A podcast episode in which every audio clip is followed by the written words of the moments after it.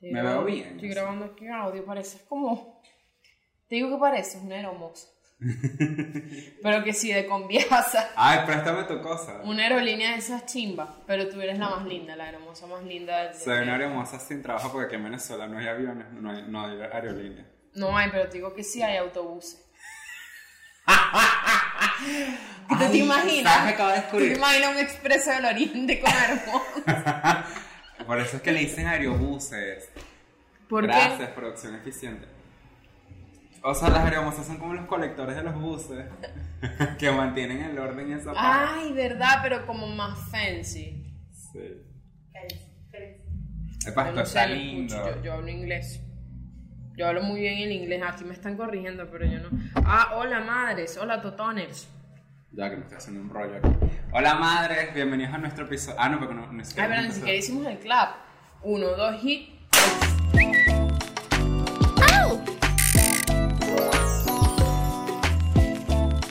Es Jassy, es Neisser, es Jassy, es Neisser, es Jassy, es Neisser. Yeah. ¿Viste mi movimiento nuevo? Sí, estás grabando. así. Hola madres, bienvenidos a nuestro episodio número 13. Mientras Eh, más me lo mama. Más me crece. Ah. Vale, Tenemos que ponernos de acuerdo cuando vayamos a decir algo así. porque- Pero sabes que yo nunca entendí el peo del, del 13 como un número, yo, yo, porque yo sí que, yo me acuerdo que en el colegio decían, ¿qué día es hoy? La gente, Chucky, marico, no entiendo qué tiene que ver Chucky con 13. ¿Sabes que yo no entiendo los números cuando es un número ordinario y un número primo? O sea, No es ordinario, estoy 100% seguro, No. si es un número ordinario. tipo, ¿por qué? ¿Y cuál es el extraordinario? Porque si hay un ordinario, tiene que haber un extraordinario. Ah, Se ve bien, me veo hermosa. Sí, se ve como barata, pero no importa. Te ves Antes, antes de comenzar, ¿sabes qué? Nosotros estamos empezando los episodios como que con una pregunta así de existencial. Y el otro día estaba hablando con la producción, saludos a la producción que está atrás de la cámara, eh, que tú no has notado que cuando llueve es como que la nube se deshace y cae en agua, en forma de agua. Pero ya va, este... ¿Tú nunca te has puesto a pensar eso? Ya, que, que están Y haciendo un sonido allá abajo, están, prove- están aprovechando ahorita y que bueno, las 5 de la tarde, toca la canción de las 5 de la tarde, están to- tocando como un pito.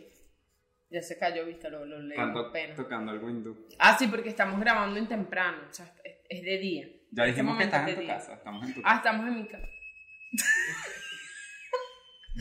Ah, eso, eso es como un sonido para las cobras que salen así. No, yo creo que es un sonido de heladero, capaz. Esto es jugo de fresa. ¡Ah, el amolador! ¡Ese es el amolador! ¡Oh my god! A todos los que están fuera de Venezuela, aquí está, aquí todavía existen los amoladores.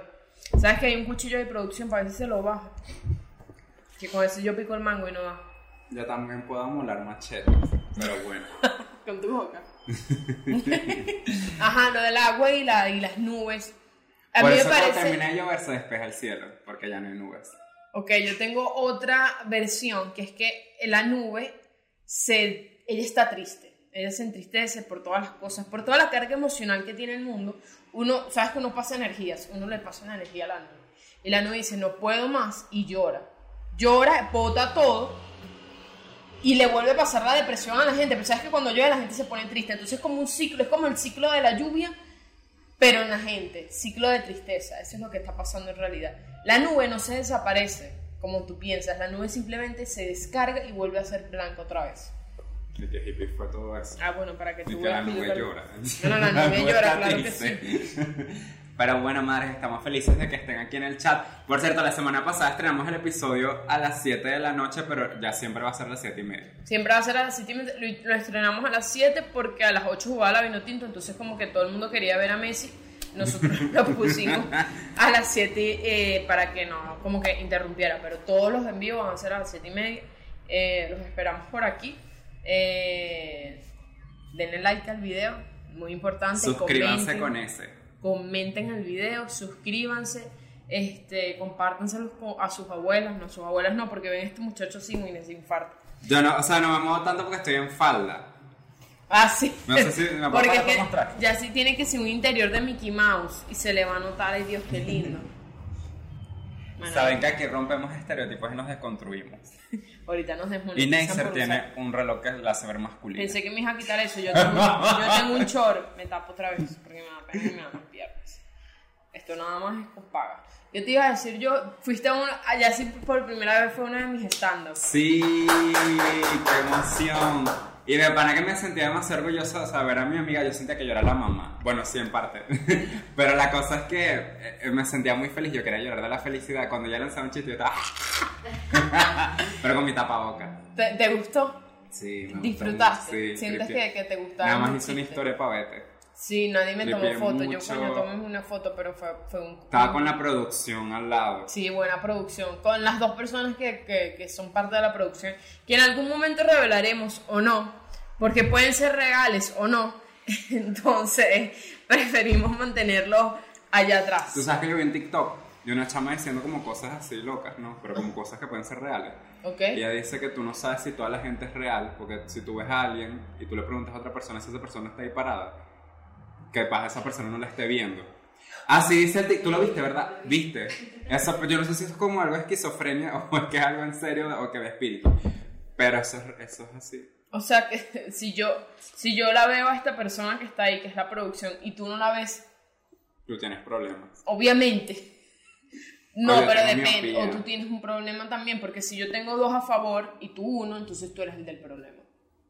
Ah, igual que la vaina, este vestido, este, es. este vestido es azul o blanco. Este vestido es azul o dorado. ¿Tú te acuerdas de ese Sí. tren? ¿De qué color lo veías tú? No me acuerdo ya. Yo lo veía azul. Voy a poner la foto aquí, era azul. Yo creo que siempre fue azul y la gente que, ay, no, es dorado nada más para joderles la vida. Pero ese vestido era azul. Aunque a veces yo lo veía dorado por las noches. Sí, era azul con dorado, eso. Y tenía estas franjas negras, no me voy a acordar, yo sí sufrí con esa vaina. Ajá, que te iba a comentar, tenemos una sorpresa para el día de hoy. Sí. Pásalo, producción. Otro test. No, mentira. Dale, producción, arrodíllate ante nosotras. Y está. Eh, la primera marca que nos manda algo. Sí, muchachos, la primera marca que patrocina a Yacineisser Con algo, con comida, vámonos. Eh, estamos felices, no solo por ello, sino porque esto es un proyecto de ustedes y nuestro y saber que hay gente que nos puede apoyar como marca eh, nos va a ayudar demasiado al crecimiento y vamos a ser más totones en esta familia. Punto Go es una, es una nueva plataforma de delivery, pero tipo que te entregan todo, hasta que si un caucho o juguete sexual. Ay, sí, hay una parte de juguetes Así sexuales que espero que esto fue sea algo- bastante interesante. Igual no sirve, o sea, tú tienes un fiesta y bueno, yo tengo partes del cuerpo. Y a mí me gusta porque los drivers, como que los motorizados, tienen que sí. Un uniforme. Un uniforme azul, parecen esa gente pitufa. Y les dan casco, casco así de, de azul. Vamos a ver qué nos mandaron, porque esto lo estamos abriendo en vivo con Sí, ustedes. le estamos a primero un boxing del canal. eh, Yo sé que a ustedes les da asco que comamos, pero bueno, no vamos a comer, nada más vamos. gracias Andreina y Jessica de Punto Go. Ah, Jessica, Andreina, gracias, madre. Ya va que yo no puedo, no tú. Mira, nos mandaron unas servilletas.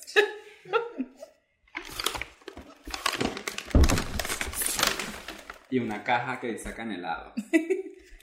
Ay, Dios. Ay, qué rico se ve esto.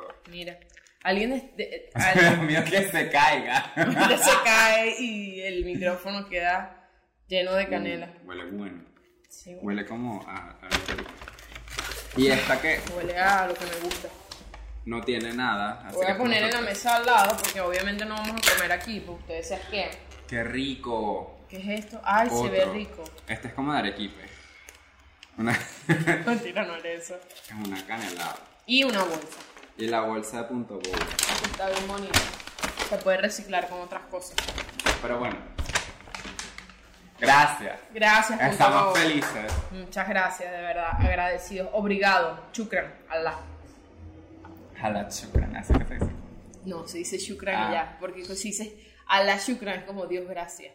Bueno, Ah, ¿le estás dando gracias a Dios? sí. Ok, gracias. Ok, está bien. Ya sí es muy... Ay, yo te iba a contar que yo me vacuné. ¡Ay, ya me puse la primera dosis, sí. ¿Qué tal? ¿Qué se- ¿Cómo se sintió? Bien.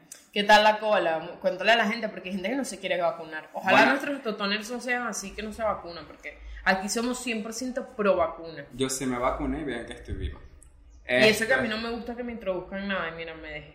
Yo fui al cafetal aquí en Caracas porque me llegó un mensaje de que fuera a los bomberos. Ok.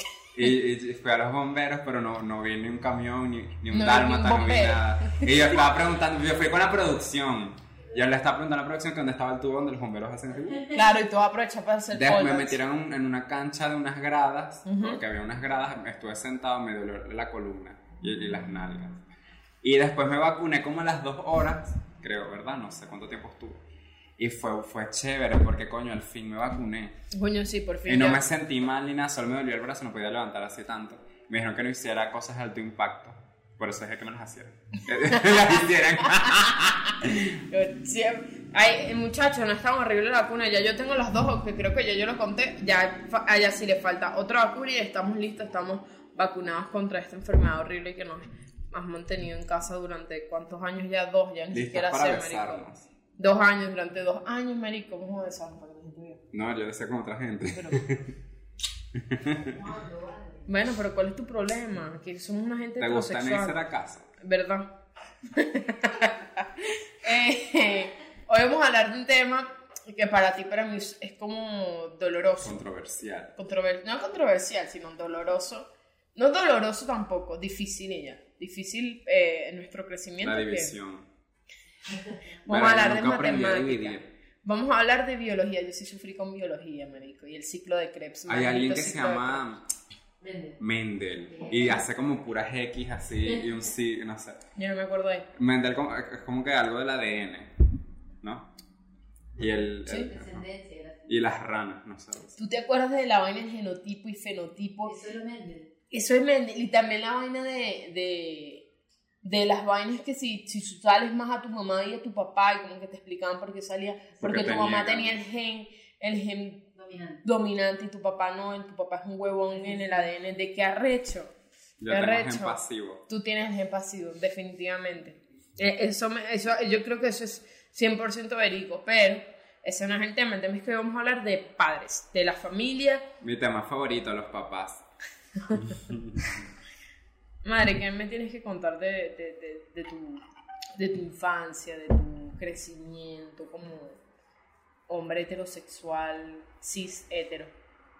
Bueno, mi relación, o sea, vamos a hablar de nuestras relaciones con nuestros padres y cosas así, como ha sido todo este proceso, porque aunque tú y yo somos diferentes, tenemos como una historia similar, porque son como do- dos culturas distintas, pero es como que casi lo mismo. Sí. Porque yo soy gay. y es árabe. Entonces siempre a mis papás a mí me, me sobreprotegieron o me sometían mucho y... A mí también. Ajá. A mí también me sometían mucho. Me sometían demasiado. O sea, yo. Yo de pequeña no. Casi no salía. O sea, esto yo lo cuento en estando, pero es verdad que a mí no me. O sea, yo nunca fui unos 15 años, nunca. Yo nada más fui unos 15 años, era porque eran míos. O sea, yo esos fueron los únicos 15 que fui. Y de hecho, yo siempre. A mí me invitaban a 15 años. Esto es real. A mí me invitaban 15 años y a mí me daban la invitación dos meses antes. Nada más a mí de todo el grupo porque yo calzo 42. Yo pensé que era para pedir permiso con tiempo. También, pero porque calzo 42, entonces todas tenían, todas tenían sus zapatos porque eran de pies normales y yo lo tenía que mandarse en una vaina que se llama Ferradini, que, mandía, que podías mandarse tacones. Dios- como una ferretería de zapatos. Sí, ¿verdad? No me dejaban ir, o sea, yo nunca fui unos 15. Y el, y el, el peo de, de la cultura árabe es, ma- o sea, obviamente es machista y es todo esto, pero yo no estoy como molesta con mis papás ni nada, más bien les, les agradezco eh, todo el peo porque es como a pesar de... Me risa la cara de la producción. Bueno, pero yo no estoy molesta con mis papás, o sea, no, porque estaría, uno va a terapia y uno soluciona esos peos, que además que para que uno le va a tener arrechera a cualquier vaina que haya hecho tu papá en el pasado, eso no te va a hacer. Te vas a O tomar sea, la calor. quítate la madre porque está Las hermosas no les da calor porque están en el avión. y hay aire, y Sí, aquí no, aquí no brisa. tenemos aire, cualquier cosa al buy me a coffee. Eh, entonces como que yo no, yo, yo no, no vale, pero que falta de respeto. No, no era como un Ah, hijab, era como una bufanda. Entonces, el, eh, yo como que crecí en este ambiente en donde las mujeres tienen que estar en la casa, la mujer tiene que atender a alguien, tiene que estar para la familia, la mujer no tiene que irse tan lejos del, del- del hogar y, y la mujer tiene que cumplir unas expectativas que te las imponen desde que estás pequeña, que es como, bueno, tú viniste para acá a este mundo chévere, tú eh, estudias, te vamos a hablar. Porque eso es, eso es otro, te pintan el estudio como una oportunidad, como que yo te estoy dando la oportunidad de estudiar, no como un derecho, sino que esta es tu oportunidad de estudiar y yo te la estoy dando. Claro, todo el estudio, el internet también, madre, es un derecho. Mm, Al parecer eso no lo conocen en Táchira, en Trujillo, que es donde tú vives, pero el, pero el internet es un derecho.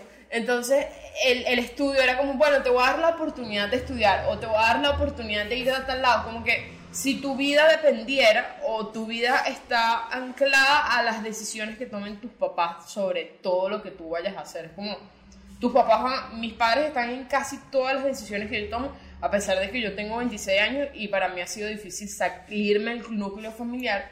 Y la gente no entiende porque la gente es que, ay, no quieres cor- cortar el cordón umbilical y tal. No es fácil cuando eres árabe. Porque cortar, cortar el cordón umbilical con tu familia es prácticamente que, ¿sabes que No voy a ver más a mis papás y eso no está bien tampoco. Es como que siento que hay, un punto medio.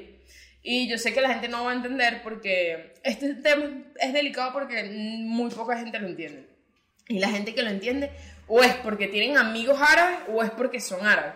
Pero más allá, a la gente se le dificulta demasiado el tema de que, de que no es que te encierran, pero como que no te den libertad de hacer cosas. Sin embargo, yo estoy aquí en Caracas, estoy contigo, y es por eso, es como que a mí me soltaron. O sea, a mí me dijeron, me dijeron, ya, está bien, dale, porque yo sé que tú fuiste a hacer vainas chéveres, tú fuiste a hacer cosas distintas, y yo sé que tú vas a lograr tu vaina, y aquí estoy logrando mi vaina poco a poco. Claro que sí. Este, sí, yo te entiendo. Porque yo con mis papás viví un, proceso así como de muchos años. Cuando yo salí del closet, yo esto lo contaba en mi canal de YouTube, que está abandonado. este, mis papás me empezaron a someter muchísimo, pero muchísimo, muchísimo de que yo no tenía redes sociales, las tuve que cerrar, me quitaron el teléfono, no pude salir durante un año solo para clase, imagínate, o sea, salí para el liceo, qué feo. Y, y nada, me, me sometían tanto, yo no podía ni siquiera casi que hacer llamadas, bueno, ¿sabes?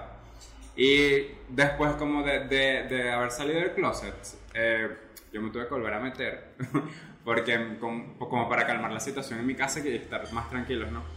Pero sí, de- siempre era un problema de que si yo quería salir, eh, mis papás ya, ya lo, lo mal pensaban, de que yo iba a ser, como me iba a ver con alguien, cosas así, pues yo no podía tener amigos hombres ni siquiera, viste, que yo era como árabe, así. yo no podía tener amigos hombres ni siquiera. Y nada, este, obviamente a mí, o sea, yo, yo respeté a mis papás, pero también les fui, les fui agarrando como temor, ¿sabes? Claro. A mí me da miedo pedirles permiso porque siempre era un no. Eh, yo también me pasó con ellos, es que eh, si había algo que a mí me gustaba, por ejemplo, a mí, a mí de- desde chamito yo quería modelar, y yo lo he dicho. Mis papás no me apoyaban porque como yo era gay, se agarraban por ahí de que no, que eso no es de Claro. hombres. Si yo quería vestir- vestirme de tal forma, no, que eso no...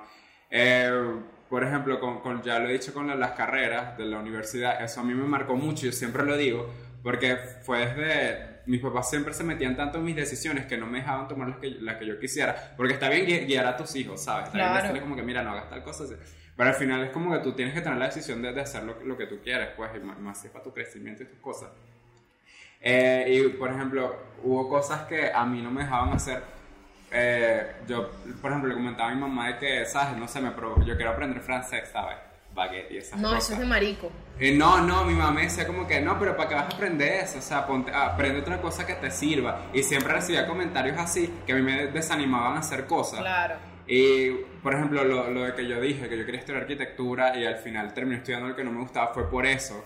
Y yo dejé que mis papás tanto me to- tomaran tantas decisiones por mí que llegó un punto como que verga, o sea, ya yo, yo sentía que ya yo, yo, no tenía vida, mi vida propia y mis papás eran como muy, muy invasivos conmigo. Sí. Tengo mami, yo sí me rebelé, yo me, fui a los coñazos, pues, pero eso está mal. No, no que me fui a los coñazos que les pegué coñazos a mis papás, sino que yo, yo sí fui muy grosero y me los zapateé ah, porque lo tenía que hacer, ¿sabes? Claro. Y de hecho, para venirme para acá a Caracas, fue un drama, porque mi mamá, ¿sabes? No, no se imaginaba como que yo me iba a ir de la casa. Ella siempre pensó de que yo siempre tenía que estar ahí con ella sin importar qué, trabajando lo que sea, con tal que yo esté en la casa, porque ellos siempre fueron así conmigo. En Vamos cambio, a decir el, el, en cambio el con puesto mi- de trabajo.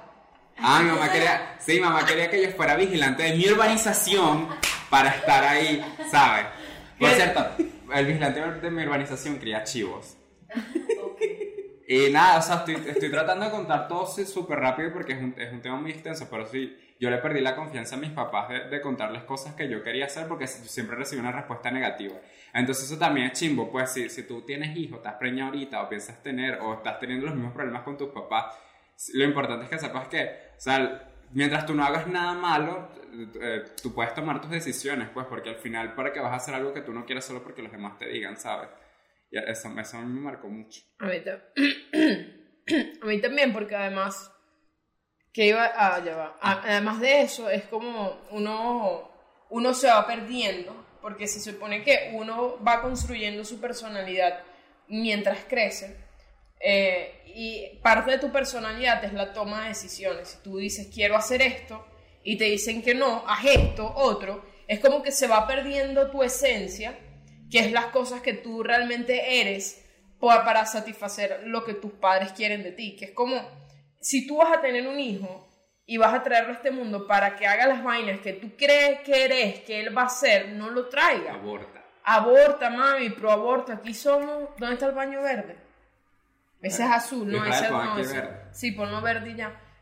¿Por qué lo digo? Porque es como, está bien que tú digas, yo quiero lo mejor para mi hijo, eso está perfecto.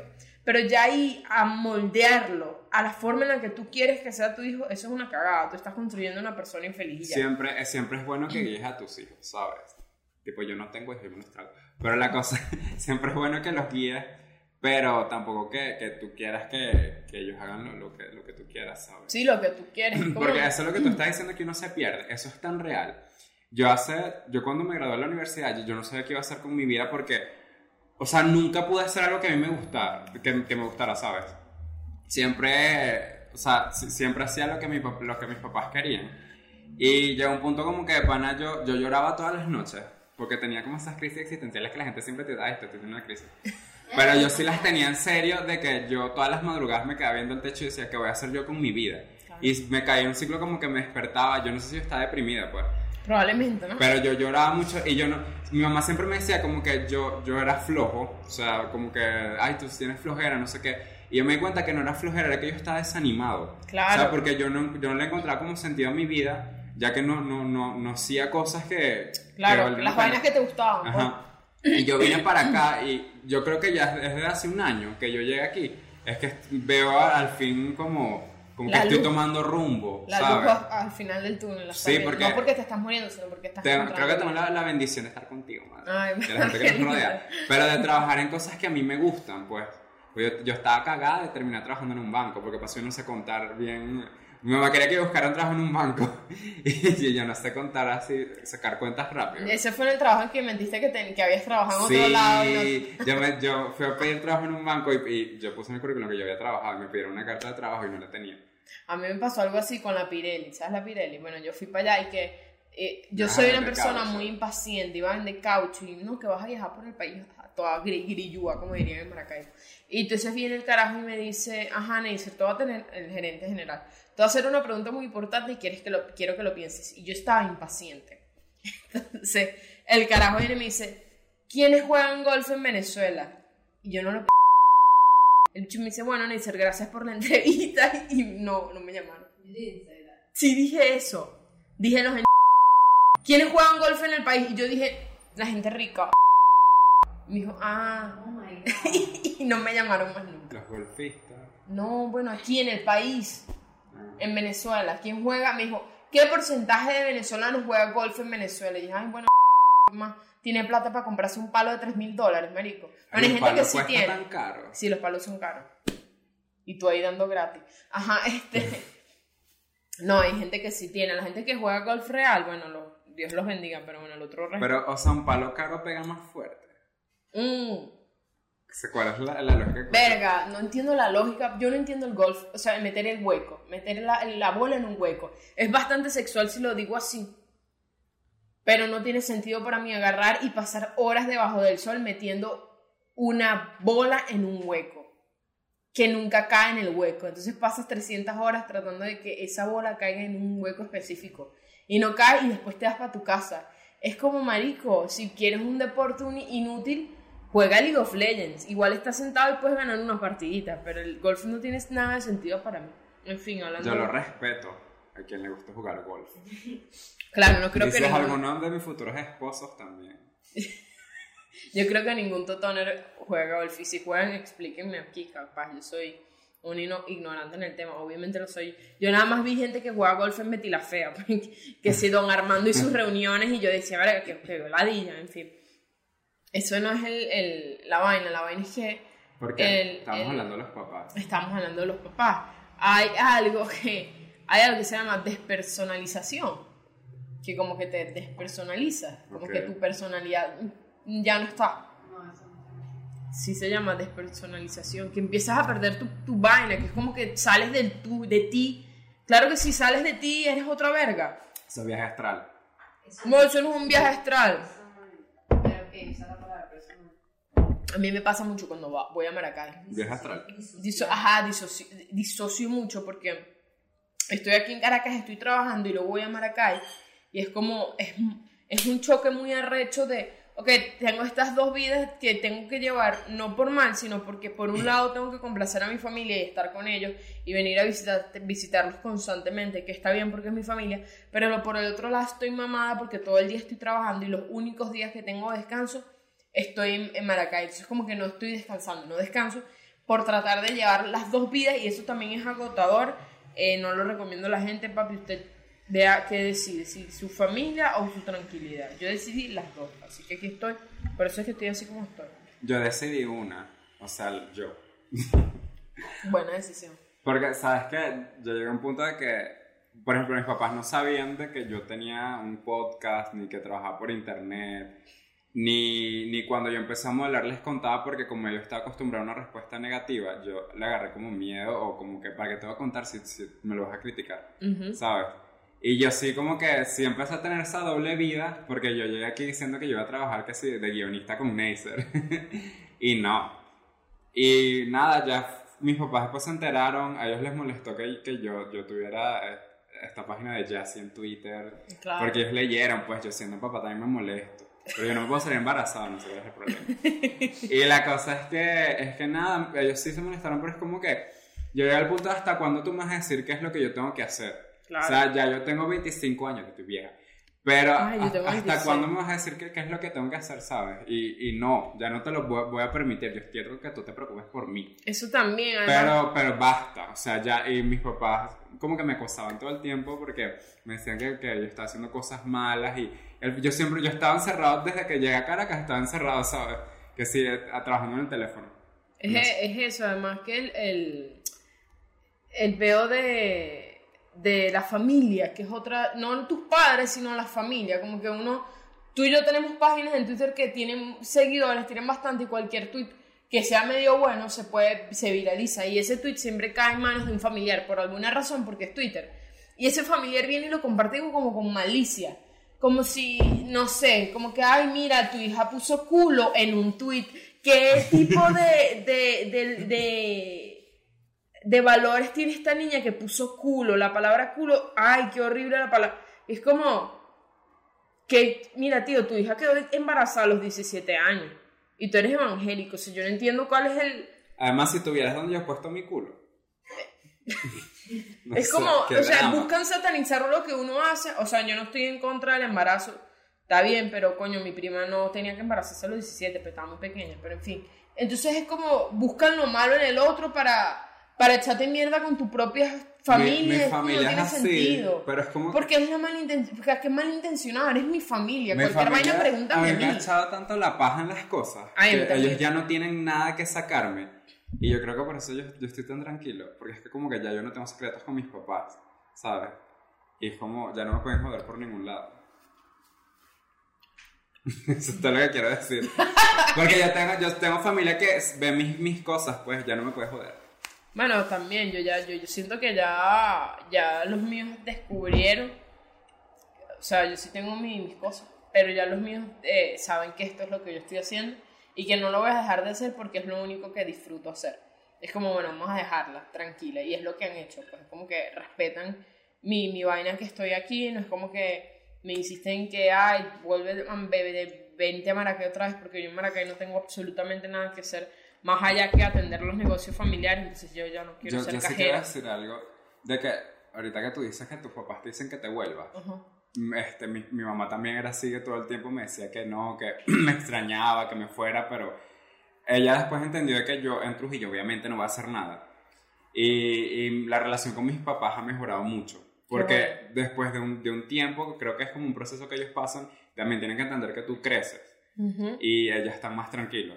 ¿Sabes qué? Yo los extraño. Sabes que yo cuando salí de Trujillo, yo me fui, mami, yo pasé como cinco meses sin preocuparme por esa gente. Obviamente les escribía y les pasaba dinero cuando podía.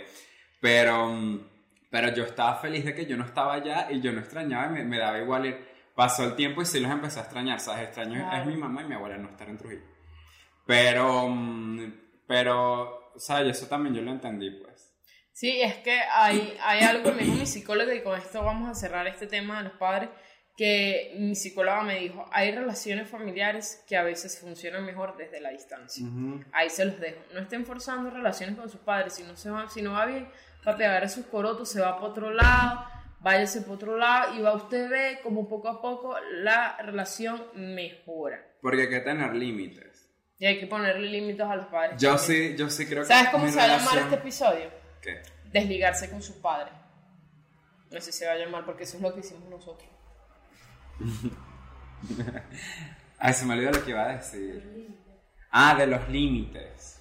Ay, no, no, vamos a hablar matemático otra vez. Pero ya no me acuerdo, no sé. Me lanzaste la palabra, pero no me acuerdo. de los límites, está bien. Bueno, nada, vamos a cerrar este, esta, esta, esta densa eh, conversación sobre padres porque siento que la teníamos que hacer. Creo que por este proceso pasa mucha gente. Luego hay otra gente que tiene unos padres súper chéveres y que no, bueno, haz lo que te dé la gana, solo no quedes embarazada y chévere, y la mujer igual queda embarazada y no pasa nada igual porque No, pero está si mal tú, una bendición. si tú estás pasando por una situación que tú estás en tu, en tu casa, pero ya va Dios, ¿qué pasa? Perdón.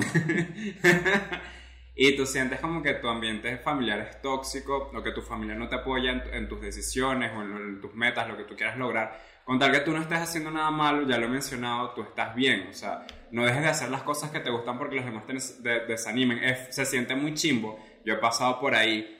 Pero al final tú tienes que hacer lo que te haga feliz, pues, y va, va a llegar un momento en donde sí vas a poder hacerlo. Quizás ahorita no estás, no estás preparado para hacer las cosas que tú quieras, pero sí vas a tener un momento. Bueno, ya listo, vamos a desnudarnos porque esto estuvo muy serio. Eh, no, ya yo creo que hablamos de los padres. Eh, quedó denso. ¿Qué piensas tú de esto, de este episodio? ¿Te gustó? Sí. ¿Te gusta que hemos eh, ah, Yo creo que este tema ya sí lo quería evadir. Y yo se lo impuse. No, o sea, siento que más bien está corto para todo lo que yo tengo que decir. Siento que me salté tantas cosas. Claro, uno va al punto porque es mucho más. Igual yo creo que la gente se, se siente se siente identificada hasta aquí. Madre, ya- Madres. Ya, terminando este, este, esta sección densa Nos que pusimos tuvimos, serias. Nos pusimos modo serias. Sí, creo que es importante. ¿Sabes que este, este, este, este mueble es como de, de cuero? Y cuando me pare voy a dejar las nalgas aquí. Voy a dejar las... Toca aquí para que te veas como está sudado. está mojada. Estoy mojada. Yo también, pero me da pena. Sí, yo también. te- Estás mojado, ¿eh? A ella sí le da pena que le vean porque tiene... Uno tiene pelos en el cuerpo para no pasar frío, ¿verdad? Como la evolución. Sí, claro. Igual la gordura es para no pasar frío. ¿Tú sabías eso? No. Bueno, entérate. ¿Sí? ¿A los gordos no les da frío? No les da tanto frío como a los flacos. ¿De pana? Sí. Claro, la grasa, claro, la grasa corporal. ¿Quién es la que se arroja? la- bueno, pero yo sufro de... Ok, pero yo soy gorda, yo sé que soy gorda, pero yo soy friolenta. Pero normalmente la grasa corporal te protege del frío. Y por eso cuando hay calor los gordos sufrimos más. Para que sepan. Ahora digo gordo. Madre, ¿sabes qué? Este, este es un chiste que yo no lancé en el stand-up ayer, pero yo lo lancé aquí a mis totones. Ustedes saben que yo engordé, ¿verdad? Yo engordé hace tiempo. Y yo dije, yo no voy a hacer una rutina porque yo, yo, yo, yo voy a adelgazar. Bueno, pasaron siete meses. Y dije, bueno, voy a, hacer una rutina. No hice la rutina, pero tengo un chiste y es que uno cuando engorda se expande. Uno va tomando espacios que uno no sabía que podía tener. Entonces como uno va expandiéndose, o sea, los brazos me crecieron, todo, me- las tetas operadas me crecieron. Pero ya, algo que yo hace cuatro años me hice un tatuaje aquí. Y yo recuerdo haberme lo hecho en Arial 2. No es por nada, pero ahorita está en Arial 16. Se los dejo. Ay, madre. Qué Eh, risa. Lo, pues yo lo puedo mostrar, pero capaz una foto para que ustedes vean la, el antes y después. Yo una vez vi en, esta- estos programas donde se arreglaban los tatuajes ¿Cómo que se una, llama? una, una chama se hizo ahí. una mariposa Ajá. y ella engordó. Y no Ya. me acuerdo qué pasó después, pero la mariposa, las alas, las puntas le quedaron así y parecían unos penes. Y la chama se puso a llorar diciendo, no, que parece una mariposa con alas de pene, no sé qué. Ay, pobrecita. Sí. Man- Bueno, me da pero- cosita, pero ya se lo arregló, pues. ese, es el pedo, ese es el pedo de engordar. Uno se pone como uno todo. Los tatuajes se ponen raros, nada más se los dejo ahí. Eh, que te iba. Ah, me pasaron una foto tuya, yo no sé si viste, que es como un, un Jassy Ken. Hay un Jassy Barbie, se lo vamos a poner por aquí. Capaz es gay también. Lo pueden adquirir en su tienda de Barbie favorita. Si nos parecemos. Se parece. ¿Es en Traki? ¿Es en Traki? ¿Qué? Si es en Traki lo compramos. comprar. Hay que Lo compramos y lo ponemos en el set. Me da risa porque tú pareces cualquier Ken, porque todos los Ken son así. Así cualquiera puede servir. Ahora, sí, si, ay, si encontramos un Ken montado en un caballo, sí, tiene, pregúntale dónde lo compró para comprar uno. Pero la chama aquí lo en el compró. set. Sí, la chama lo tiene, como que se lo compró a la no, niña. que no los mande. Menos para que tú veas. ¿Qué te iba a decir más yo? Cuando saquemos mercancía, ustedes nos comprarían. Ah, verdad, queríamos comentarles eso. Tenemos eh, pensado eh, hacer como. Ya va, me dio como hipo. Es que teníamos pensado hacer franelas. No nosotros, nosotros no vamos a coser las franelas. Nosotros no sabemos. ¿Tú sabes coser? No sabes. No. Entonces, mi mamá sabe coser, tiene una máquina. Yo la traigo para hacer nuestra propia eh, manualidad. No se manda a hacer. Sí, vamos a hacer franelas, vamos a mandar a hacer franelas con frases icónicas del podcast. Entonces, obviamente va a ser un precio bastante accesible, todavía no sabemos porque no lo hemos hecho, pero de, en tal caso de que se diera, ¿a ustedes les interesaría comprar, sí o no? Marca tu respuesta. Ay, este. Ese es un proyecto que lo estamos planeando así súper bonito. Sí, para ustedes. Bueno, muchachos, vamos a quitar esto por aquí porque no quiero que esto esté aquí. Ha llegado el momento de brindar. Llegó el momento del brindis. Perdonen que estaba tan tiesa, pero es que si, si me muevo ahora las piernas, se me, se me ve lo que tengo abajo. ¿Qué tienes abajo? Mi fuente de trabajo. Toma tu cambur y mi compota. Parezco colegial. Qué colegiala, ya te dije que pareces hermosa de... Pareces una busmosa del Expreso Oriente. ¿O no? Lo bueno es que la gente cuando yo hago esto y que viene la muerte de la compota. Sí, qué risa. No, no, no hicimos un brindis. con- perdón. Salud. Salud, te amamos. Ponme aquí Yonaguni. A mí no me busques en casa. No, no, yo creo que no. No me busques en Instagram. Mejor búscame en casa. Para que vean que pasa. Eh. Y yo lo compro. Buscarte. Chori tiene. Es bien grande.